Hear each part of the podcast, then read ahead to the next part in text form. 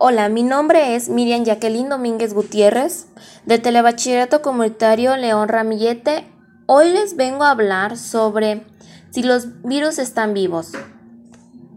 Es interesante el tema porque nos explica que los virus están hace millones de años, pero aún la ciencia no sabe exactamente si están vivos.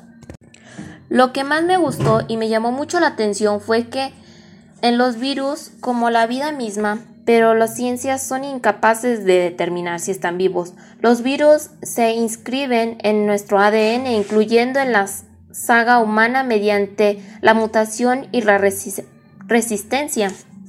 Y la ciencia no es capaz de determinar si están vivos o no.